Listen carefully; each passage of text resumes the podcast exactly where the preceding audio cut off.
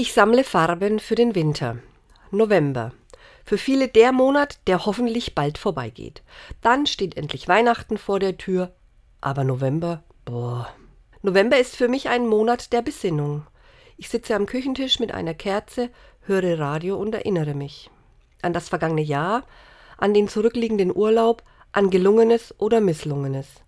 Meist ist es der Monat, in dem ich beginne, Fotos des vergangenen Jahres ganz klassisch einzukleben. Ich drucke sie aus und beklebe Fotoalben.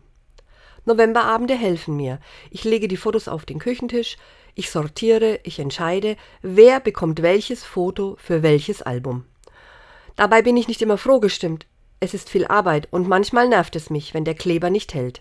Aber in der Summe ist es meine Idee von ich sammle Farben für den Winter. Welche Ideen haben Sie für den Novemberabend?